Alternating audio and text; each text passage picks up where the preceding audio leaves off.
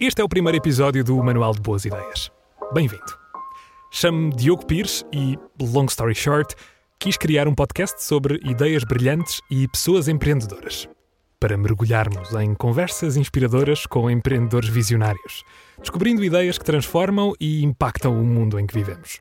Espero sinceramente que o Manual de Boas Ideias se torne uma ferramenta para ampliares o teu conhecimento e impulsionares o teu próprio sucesso. Seja lá sucesso o que quiseres que seja.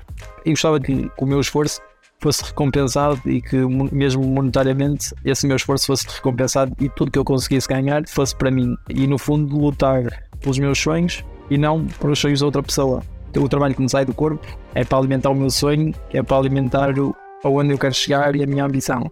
E não a ambição de outra pessoa que, que poderá beneficiar do meu trabalho. Para este primeiro episódio, convidei o Miguel Soares. O Miguel fundou a Bimes, uma marca de roupa 100% portuguesa, com peças produzidas em Guimarães, nas mesmas fábricas que Dolce Gabbana, Louis Vuitton, entre outras marcas cotadas em muitos milhões de euros.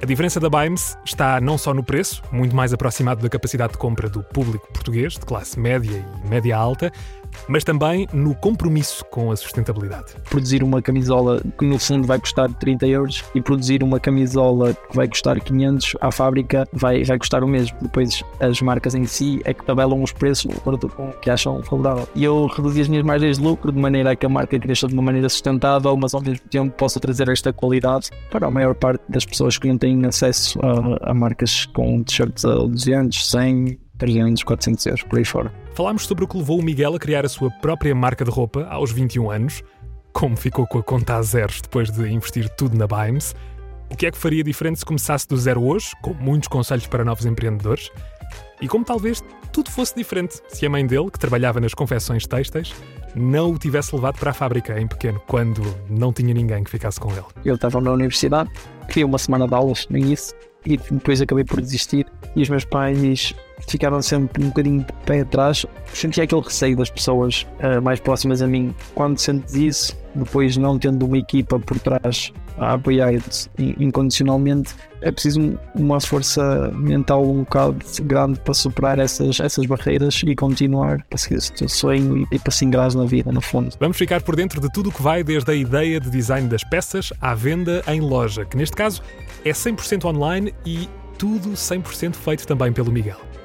Ouve e partilha comigo o que achares desta conversa no Manual de Boas Ideias. Manda-me uma DM no meu Instagram, Twitter ou LinkedIn à medida que fores ouvindo a conversa. Quero muito ouvir as tuas opiniões. Agora, vamos à conversa. Quando é que surge esta ideia da, da Bimes? Como é, que, como é que surge a ideia de criar esta marca? Esta ideia surge um bocadinho em 2019. Eu já tinha um conhecimento do, do mundo têxtil, já tinha crescido um bocado lá. Então eu pá, pensei, olha, uh, eu sempre gostei de vestir minimamente bem, de, de andar dentro da, das pessoas olharem para mim, olha, está bem vestido, uh, me sentir bem com a minha imagem. E então, daí surge a ideia de juntar esses dois parâmetros e surge, olha, por que não? Eu disse aos meus amigos, eles começaram a rir, e, mas também já sabia que eu tinha um bocado esse conhecimento e disseram, olha, olha, por que não? Porque é que não começas? Eu, olha, nem é cedo nem é tarde vou começar e, e foi final de 2019 eu comecei a pensar e depois comecei a entrar em ação logo inícios de... Consegues descrever a ideia e a motivação para criares a tua própria marca de roupas? Bem, a minha motivação sempre foi, eu sempre, desde mais novo, uh, eu gostava de ter algo que fosse, algo que fosse meu. Quando, quando estivesse a trabalhar, que, que o meu esforço fosse recompensado e que mesmo monetariamente uh, esse meu esforço fosse recompensado e tudo que tudo que eu conseguisse ganhar fosse, fosse para mim. Uh, e no fundo, lutar pelos meus sonhos e não pelos sonhos de outra pessoa. Porque é um bocado, é um bocado isso que acontece neste momento. É, eu, o, que eu, o, o trabalho que me sai do corpo é para alimentar o meu sonho, é para alimentar o, aonde eu quero chegar e a minha ambição. E não a ambição de outra pessoa que, que poderá beneficiar do meu trabalho. Descreve-me a Bimes e, e, qual é que é, no fundo, o produto que tu vendes. Uh, a Bimes uh, nasce primeiro uh, da minha ideia e, no fundo, de um conceito uh, mais sustentável. Estávamos no início de 2020, onde um, os, produtos, os produtos sustentáveis e orgânicos e reciclados ainda não eram muito falados a nível têxtil, já existia qualquer coisa mas as marcas ainda não tinham aderido a 100% a isso. Então eu pensei, olha, posso juntar o útil ao agradável e, e em vez de me dedicar a 20% ou a 30% a um, um produto sustentável, porque não dedicar-me a 100%? Ou seja, uh, juntei essas duas essas duas características e, e agora tornou-se uma marca com conceito 100% sustentável, com apenas materiais orgânicos como o algodão, maioritariamente, e também já trabalhamos com em calções de banho, por exemplo, os nossos calções de banho são feitos com poliéster reciclado de garrafas de água que foram retiradas do mar. E para quem não conhece a marca, o que nós defendemos é, acima, uh, acima de tudo é esse conceito sustentável e um comércio justo. Porquê? Porque toda a nossa produção é feita regionalmente, uh, num raio de 20, 25 km aqui de Guimarães. Só produzimos onde grandes marcas produzem, as matérias-primas também vêm de onde grandes marcas produzem. O que eu mostro também lá, para quem me acompanha no TikTok, para quem não me acompanha também, depois pode ver lá, que eu mostro o backstage toda a marca e é, é isso que torna um bocado também, se não a marca mais transparente, uma das mais transparentes, pelo menos a nível, a nível nacional. Isso mesmo.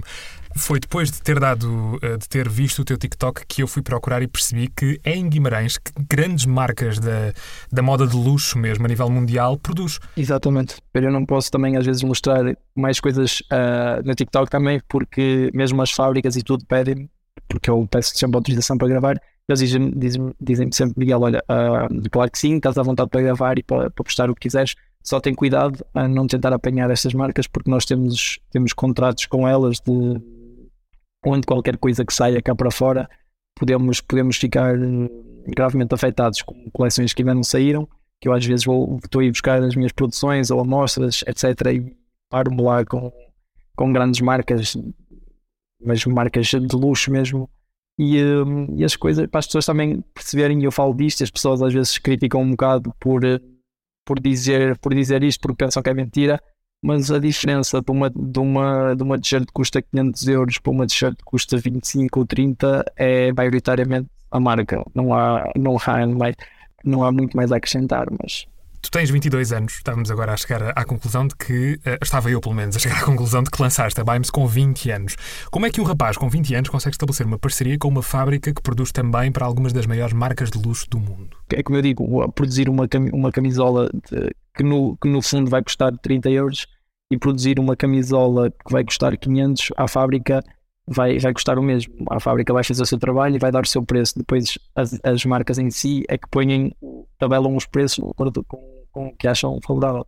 E uh, eu reduzi as minhas margens de lucro de maneira a que a marca cresça de uma maneira sustentável, mas ao mesmo tempo possa trazer esta qualidade para, para a maior parte das pessoas que não têm acesso a, a marcas com t-shirts a 200, 100, 300, 400 euros por aí fora. Tu, no início, quando partiste à procura dessas parcerias, no fundo, fornecedores para, para a marca, tu tiveste algum tipo de funding no início ou o investimento inicial foi todo feito por ti e tu é que tiveste mão em tudo? Para quem também não me conhece aqui, eu com 18 anos assinei, porque o meu sonho desde miúdo era ser jogador, jogador profissional de futebol.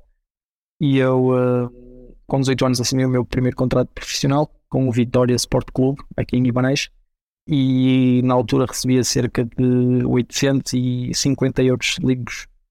Ou seja, eu sou uma pessoa com 18 anos, já estava a receber algum dinheiro. Uh, nunca fui muito de, sair, nunca fui muito de, gastar dinheiro. Uh, vivia com os meus pais, não precisava de pagar renda, não precisava de pagar água, não precisava de pagar luz.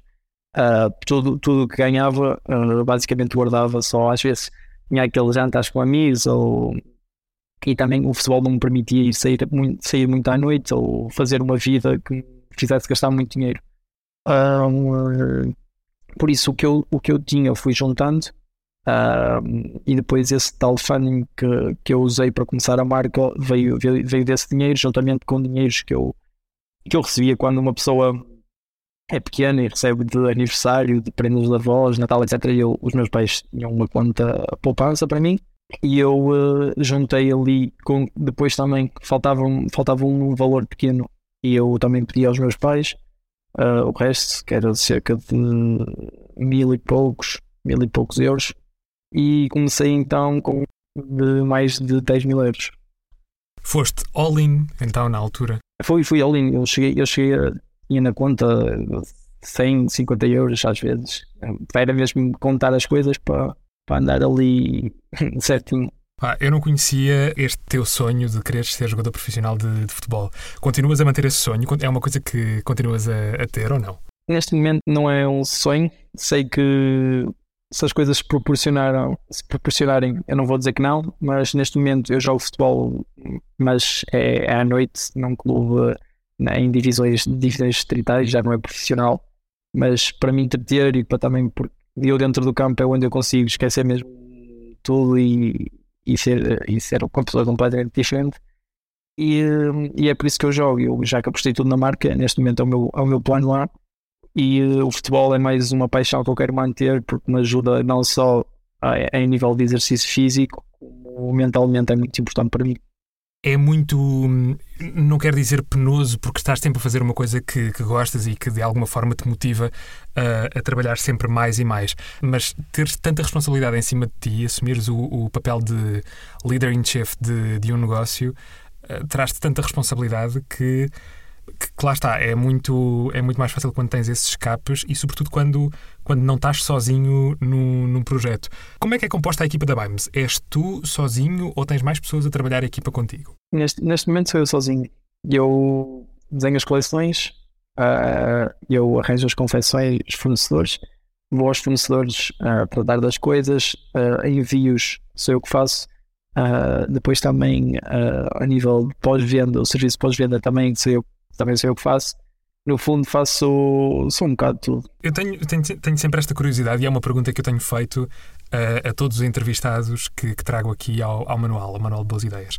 Qual é que é a memória mais longínqua que tens e que de alguma forma te liga àquilo que fazes ou que és hoje na, na Bimes? Uh, era a memória mais longínqua, neste, acho, o que me vem à cabeça é mesmo a minha mãe ficar a trabalhar às vezes a dar horas na confecção à noite e como eu não podia ficar em casa sozinho, uh, às vezes ia com ela e ficava lá nos rolos, nos rolos da malha ou nos rolos de tecido e ficava lá a brincar, ou ficava, até ficava a dormir lá uma cesta, algo assim do género. Acho que é, é o que me vem à cabeça. Muito fixe. Há sempre alguma coisa, há sempre alguma coisa que, que, é. que inconscientemente nos, nos deixa a pensar. E por acaso, agora fizesse-me ficar super nostálgico a pensar nisso. Já nem pensava nisso, já nem pensava nisso ao tempo. Eu, eu por exemplo, uh, lembro-me sempre de, de, que a cena mais próxima que tive de, de, fazer rádio quando era muito novo foi quando ia no carro com, com os meus pais e nós ouvíamos CDs e eu pedia para porem a faixa específica porque eu já sabia que tinha aquele timing, é. aquilo que hoje em dia eu sei que se chama intro, não é?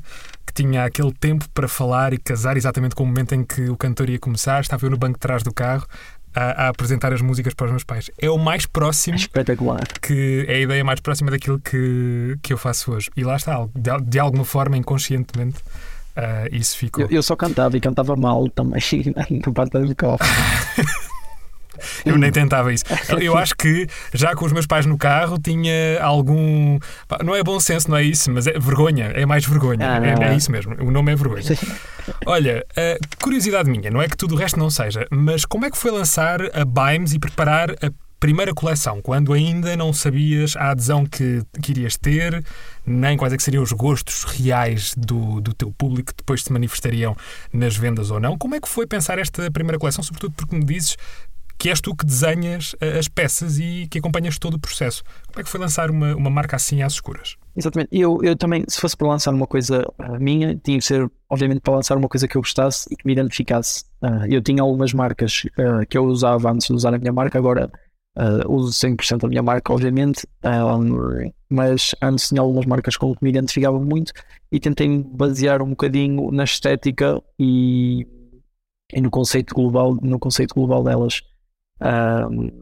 Depois foi, foi sempre uma pesquisa a nível de cores, cores que estão na moda, porque isso também encontra-se na internet, uh, cores que estão na moda. Uh, e depois queria criar algo não muito exuberante, queria criar algo que muitas pessoas pudessem usar, uh, e por isso optei sempre por coisas mais simples. Às vezes traziam um bordado ou, uma, ou algo maior também para que pudesse identificar a marca mas baseava-se sempre em coisas mais simples, assim, por exemplo, uma etiquetazinha ou um bordado. assim algo mais, mais simples e mais discreto e sempre mantendo a elegância, que é uma das coisas que eu, que eu mais aprecio. E aproveitaste nesse momento então, claro, quando te aproximas de, de, marcas que, ou do estilo das marcas que segues, estás a, a, a acabar por definir o teu público aí, não é? Estás a, a definir esse, esse nicho. Exatamente. Isto, estamos a falar da primeira coleção, a primeira vez que lanças uma peça Bimes ao mundo. A partir da segunda, da segunda coleção, o que é que pesa mais na altura de, de desenhar peças? A criatividade ou, de alguma forma, aquilo que vendeu mais na coleção anterior? Eu, por eu não baseio muito. Uh, agora baseio mais um bocado, uh, até porque eu na primeira coleção eu passei o primeiro. Era, foi uma, uns meses complicados, porque eu comecei, eu pensei, ai ah, tal, uh, lancei a minha marca, eu criei a página do Instagram, uh, já, tinha, já tinha alguns seguidores, conseguimos ganhar para aí 600 e poucos seguidores no primeiro dia, com entre amigos, amigos de amigos, toda a gente a partilhar, etc. Foi engraçado. E eu pensei, opa, as coisas estão a correr bem, temos algumas visualizações nos primeiros vídeos, porque eu também, a nível de imagem, tentei sempre. Se, se fores ver os nossos vídeos, uh, os nossos primeiros vídeos, as nossas primeiras fotografias são, e se as pessoas forem ver, vão ver que a nível de imagem fomos sempre muito profissionais e e o, a pessoa que, que eu contratei uh, para me ajudar a orientar a ação fotográfica na altura foi um contacto, o contacto da minha mãe, que, que na altura ele era, tinha saído de diretor-geral de marketing da Gant e, uh, e eu falei com ele e ele ajudou uh, a preparar, obviamente com um custo, uh, mas ajudou-me a preparar as coisas para que tudo corresse de uma maneira profissional. Nós tínhamos Uh, para as pessoas que não sabem, nós tínhamos, por exemplo, nós fomos visitar uma semana antes a praia onde, onde, a São Francisco iria ser realizada uh, para ver a exposição solar àquela hora. Tínhamos a foto do X esta hora, nesta posição, virada para este sítio, com estas roupas, neste cenário. Tínhamos tudo programado, tudo programado mesmo ao milímetro e, e ficou um trabalho super profissional. Depois, Uh, foram uns meses um bocado complicados porque eu pensei, opá, tenho uma boa imagem, uh, tenho alguns seguidores já, amigos uh, vão ajudar, vão começar a comprar, amigos de amigos também, e, e vai correr bem. Também pensei que o site e as, e as vendas apareciam, postava algumas fotos e as vendas apareciam, mas não, as coisas não correram dessa maneira e nos primeiros, no primeiro mês em vendas online tive duas, talvez. Depois ia vendendo a amigos, amigos de amigos que me falavam, mas nunca pude contar muito com esses tais uh, conhecidos que eu pensei sempre que me iam comprar. O meu círculo fechado de amigos apoiou-me imenso e comprou-me muita coisa, muita coisa mesmo. E depois eu vi-me obrigado a procurar outra solução porque tinha os estoques, tinha o investimento feito e foi aí que eu também comecei a procurar contactos e parei-me com umas pessoas que me apresentaram uma pessoa belga que tinha uma loja multimarcas na, na Bélgica Uh, falei com ele, ele veio cá uh, para conhecer a coleção, para me conhecer a mim também. Ficamos a falar um bocadinho, fomos almoçar. Uh, ele gostou muito das peças, também gostou da companhia e uma coisa puxa a outra. Fizemos, fizemos um acordo e ele vendeu, comprou uma porcentagem grande da coleção e ficou lá a vender nas lojas multimarcas dele. E foi aí que as coisas começaram começaram a, a desenrolar e as coisas foram, foram correndo melhor para a próxima, para a próxima coleção. Depois, na próxima coleção, eu uh, vi, não, não, não consegui tirar essa, graças a isso também não consegui ver o que é que as pessoas eh, gostavam mais da marca, etc. E por isso desenhei outra coisa que eu, que eu gostei e achasse que, que me identificava e que as pessoas iriam gostar de usar. Introduziste aqui um, uma cena que eu não sabia, que é esse outro canal de vendas que tens, que é essa loja multimarcas belga.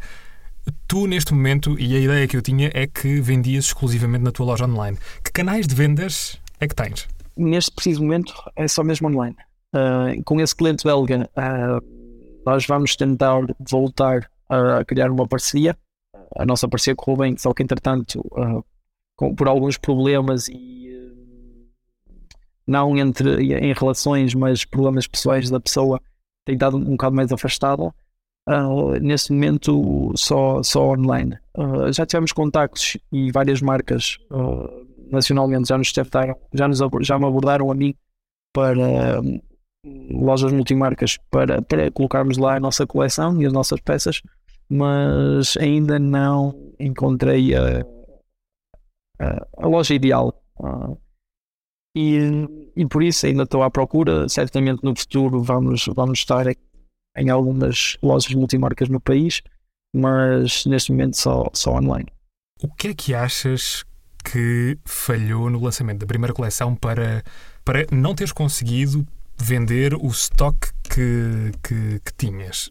Marketing? Marketing, exatamente. Yeah. Eu pensei, nunca pensei, não estava muito, como não estava muito dentro de, dessas coisas, nunca pensei que o marketing fosse tão importante e, e a exposição, porque o marketing no fundo é exposição e nunca pensei que isso fosse tão importante e foi isso. Sabes que eu, eu olhando agora para trás, para quando te conheci, eu conheci-te, já tu tinhas lançado a primeira coleção há algum tempo. Uh, talvez tenha sido esse o tal momento em que te deu o clique e começaste a trabalhar uh, a tua comunicação e a exposição. Exatamente. Foi, foi, foi, no, foi em. Eu lancei a segunda coleção em novembro de 2020, se não estou em erro. E foi nessa coleção que comecei a fazer, não tráfego pago, uh, mas vídeos para, para o TikTok e comecei a ser mais consistente no Instagram. E, e, as coisas foram se desenrolando muito bem. As pessoas estavam a gostar de ver, de ver os vídeos, ver o backstage da marca, etc. E, e as coisas foram, foram crescendo. Hoje, qual é que é a estratégia de marketing que tens na Bimes? a minha estratégia de marketing agora passa, obviamente, por ter o máximo de exposição possível no TikTok, porque no fundo é conteúdo orgânico e as pessoas não é, não é aquele conteúdo de anúncio que as pessoas olha, uh, mais uma marca está aqui a tentar vender os produtos. Uh, para as pessoas perceberem, olha, isto pode ser porreiro, vou, vou acompanhar e depois se vir que as coisas são, são interessantes e que gosto, vou, vou comprar. E é chegar, chegar neste momento, ter o máximo de exposição no TikTok, que acho que vai acontecer uh, este ano, porque temos planeado algumas, uma estratégia uh, mais, mais agressiva, entre aspas, pela, com a capacidade de se tornar mais viral. Tudo orgânico? Exatamente.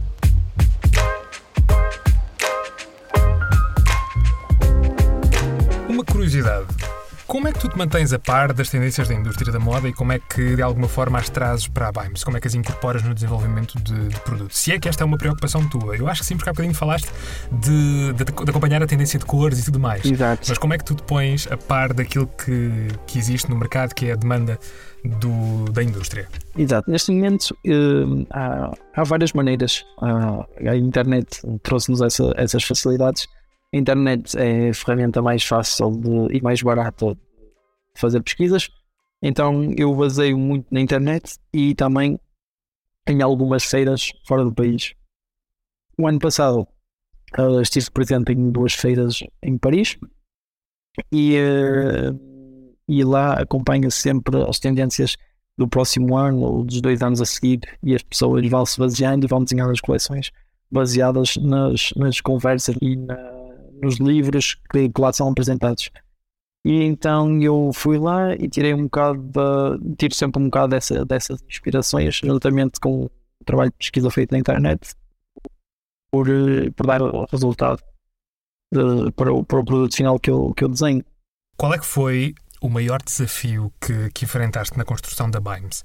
Talvez na fase em que tinhas ainda pessoas à tua volta que te diziam que era um sonho demasiado grande para, para, um, para, um, para uma pessoa com a, com a, idade que tinhas quando estavas a, para um, para um puto. a criar, exatamente.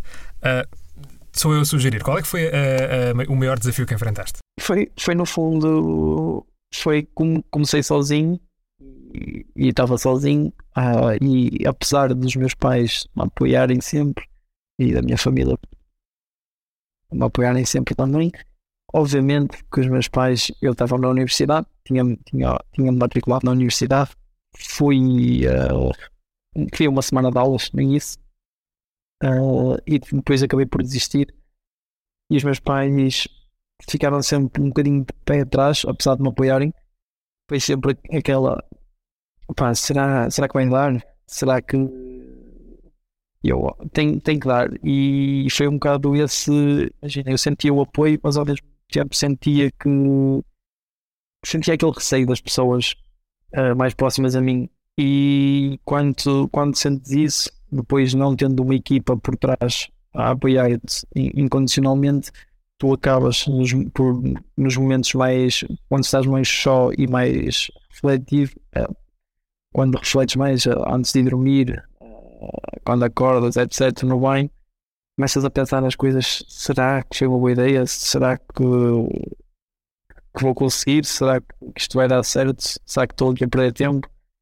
E depois é preciso, acho, uma força mental um bocado grande para superar esses para superar essas, essas barreiras e continuar para, para, para seguir o teu sonho, para seguir o teu sonho e para, e para, e para se ingrares na vida, no fundo. E sabe muito bem agora voltar atrás às pessoas que. Mas mesmo uma cena saudável, que. Sim, sim, sim. Voltar às pessoas que de alguma forma tinham algumas dúvidas e provar que eu estava certo. Exatamente. E principalmente aqueles comentários, às vezes, no, quando eu estava a começar a fazer vídeos, pessoas mesmo me diziam: Oh, Miguel, tipo, acaba isso, acaba a marca, vai dar falência uh, ver essas coisas, espalha-se espalha, espalha tanto ódio na internet e até pode acontecer, ninguém, ninguém está livre. É Isso aconteça no mundo do negócio, mas, mas. Sim, mas não há necessidade de estarmos É uma a... pessoa, é um, um jovem a, é. a começar uma, algo, algo diferente, engraçado. Porque é que não apoiámos em vez de começar a deitar na hora? É isso mesmo, é isso mesmo. Alguma vez estiveste perto de desistir do, do projeto que estavas a montar? Perto de desistir, não. Nunca tive perto de desistir. Mas se tive várias dúvidas e se pensei se as coisas vão, vão dar certo ou será que, será que isto vai mesmo resultar muitas vezes. Já tive esses pensamentos muitas vezes, mas lá está. Depois temos que arranjar força mental um, para, para destruir essas barreiras e para seguir em frente. Mas em termos de desistir, nunca, nunca me passou pela cabeça. Que conselhos é que davas a novos empreendedores que querem lançar os seus próprios negócios neste momento? Ah, primeiro, ah, lá está. Nunca, mesmo, mesmo não tendo apoio das, das pessoas de, das quais vocês pensavam que, que, iam, que iam ter apoio, nunca desistem, nunca desistam e se acreditam nas vossas ideias, têm que acreditar mesmo até ao fim, porque se não trabalhar por elas, porque se não forem vocês a trabalhar por elas, as coisas não vão começar a cair do céu não vão começar a chover camisolas como nós, como nós queremos, etc. É mesmo lutar, lutar muito para, e provar que essas pessoas estão erradas. Depois é, é algo que dá, que dá muito trabalho mesmo. Pesquisem sempre muito bem uh, os vossos fornecedores, façam sempre uma pesquisa, uma pesquisa intensiva, porque são essas pessoas que, que vão, no fundo, criar o vosso produto, vão dar vida às vossas ideias. Por isso, têm que estar sempre muito bem alinhados com eles e depois uh, é tentar conhecer ao máximo a, a indústria em si, tá? ir aos fornecedores, perguntar como é que se fazem as coisas, uh, o que é que podemos melhorar, o que é que se pode melhorar, que tipo de materiais é que podemos usar, porque isso no fundo, esses pormenores é que depois vão fazer a diferença para, para sair uma coisa com qualidade, porque se for para criar uma coisa que não tenha qualidade, também mais, mais vale não criar. Quais é que são os próximos passos que queres dar na, na Bimes? Os próximos passos é mesmo a exposição, a exposição social, principalmente a nível TikTok, criar um. Criar, pôr em prática a estratégia de vídeos mais virais. Já tivemos alguma exposição, exposição social, felizmente, a nível de jornais, revistas, também passa um bocado por aí também, tentar ir à televisão aqui em Portugal. Uh, e depois uh, apresentar a minha coleção a lojas, a lojas multimarcas e começar a entrar nesse, nesse mundo de, de venda a retalho. Daquilo que investigaste para lançar a Bimes, quais é que são os maiores erros na criação de marcas de roupa? Onde é que a coisa pode falhar? Os maiores erros, o primeiro maior erro é não registrar, não registrar a marca. Acho que se as coisas correrem bem, pode haver sempre, por exemplo, se eu não tivesse a minha marca registada uh, eu estava no TikTok e qualquer pessoa a qualquer momento podia registrar o nome Bimes e eu perdia todo o meu, todo o meu crédito e deixava de poder exercer sobre o meu nome e todo o meu trabalho estava perdido.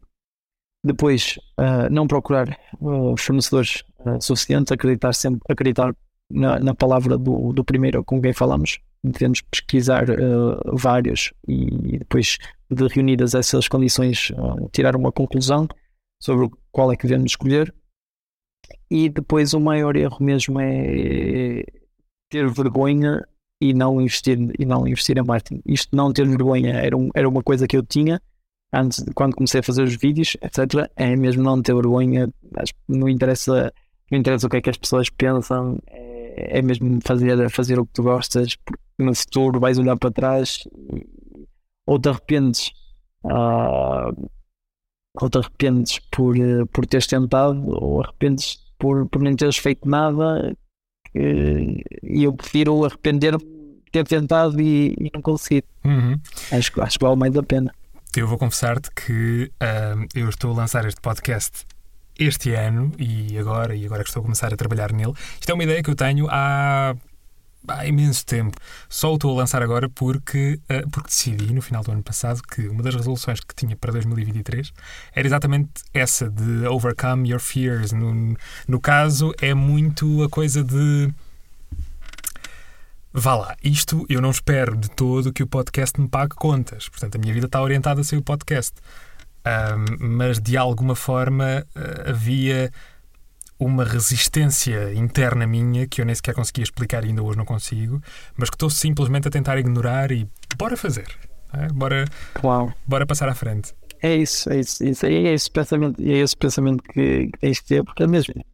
E, e é isso, e é, é, um bocado, eu também sou um rapaz um bocado, um bocado tímido, e foi mesmo esse, e mesmo quando eu queria falar com fornecedores, às vezes quando estava a começar, eu, como era um bocado tímido, eu era, oh, mãe, liga aí, oh, liga aí a este fornecedor que eu preciso saber isto, liga-me aí e diz-me o que é que ele disse. E no início eu falava com um, depois uh, a minha mãe falar com outro, uh, mas depois as coisas uh, vão andando e depois nós percebemos que estamos, estamos a falar com outros, com outros humanos, são completamente iguais a nós, não temos que de nada, é mesmo falar com uma pessoa. Não, não temos que ter medo. É isso, e, e, nós às vezes metemos uma, metemos uma pressão tão grande em coisas que. Não, se calhar a expressão certa não é idolatrar, mas em, em referências que temos, uh, que nos esquecemos que. Pá, se calhar o caminho não é. O, caminho que nós estamos a, a, traçar agora, se calhar já, já foi o caminho traçado de outra, de, por outra pessoa.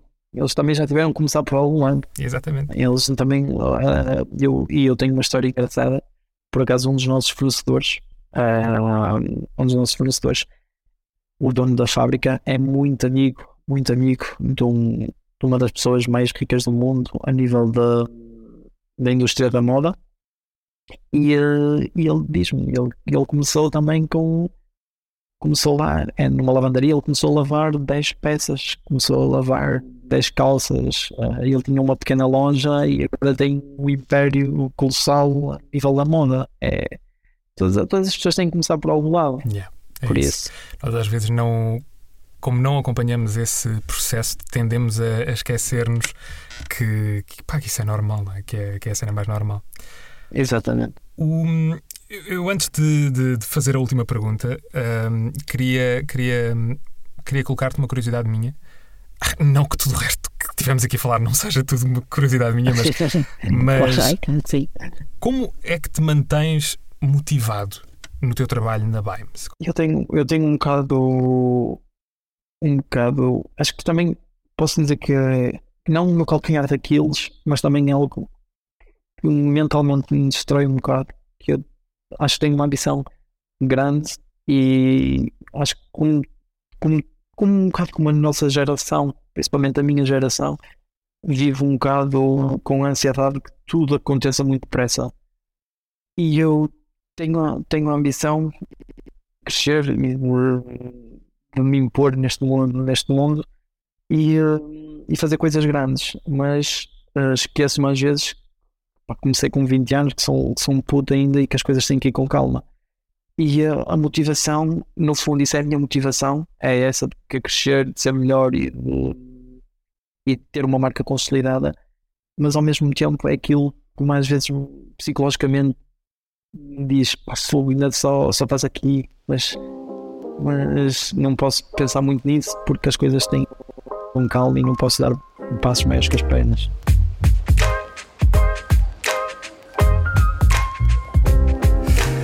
Eu, eu, quando criei o Manual de Boas Ideias, há aqui duas questões com as quais eu quero sempre fechar o manual. O Manual de Boas Ideias é, uma, é um podcast sobre ideias geniais e pessoas empreendedoras. O que é que gostavas de deixar? Que, que pergunta é que gostavas de deixar ao próximo empreendedor com quem eu falar, seja ele quem for, que nem eu ainda sei. E eu perguntava-lhe o que, é que, o que é que levou também a empreender, em vez de seguir a, a carreira tradicional, não é carreira, o percurso tradicional de, de, das pessoas, o que é que o levou a empreender e, e, no fundo, o que é que, o, que é que o motiva também para, para continuar. Olha, uma última questão então para fecharmos o, o episódio. Eu estou a tentar criar aqui um, um hábito no, no podcast, terminar todas as conversas com uma pergunta que, pode ou não servir de gancho para futuras entrevistas que, que deres. Qual é que é a pergunta que nunca te fizeram e que achas que a resposta que irias dar podia revelar uma parte de ti que gostavas que o mundo conhecesse? Se eu sou feliz e se me sinto realizado, acho que pouca gente pergunta hoje em dia há, há vezes que eu me sinto feliz, mas não sei se consigo dizer que sou feliz por causa um bocado do que eu te falei de, daquela ambição que tenho de não conseguir, não conseguir eh, celebrar os pequenos passos que dou e as pequenas conquistas, como aparecer no jornal, aparecer na televisão, entre outras coisas, passa um bocado, passa um bocado por aí. Eu não te vou pedir para, aliás, não te vou devolver a questão, por muito que agora tenha ficado com, com muita vontade de o fazer. oh, Miguel, muito obrigado por, eh, por, teres, por teres aceitado uh, o convite para estares neste Manual de Boas Ideias. Olha, é isso, não. Obrigado eu por ser o, a primeira pessoa a poder falar contigo, a ter o prazer de poder falar contigo. Bom, é isto. Esta foi a primeira conversa no Manual de Boas Ideias. Se chegaste até aqui, muito obrigado por teres ouvido tudo. Agora, queres saber aquilo que achaste? Envia-me uma DM no meu Instagram, Twitter ou LinkedIn. Se gostaste, partilha este episódio com alguém para quem acha que esta conversa possa ser útil. Subscreve o podcast e deixa uma review na app que escolheste para ouvir este episódio. Vai ajudar-nos a chegar a mais pessoas. O próximo episódio do Manual de Boas Ideias sai na próxima terça-feira. Como em todas. Até lá.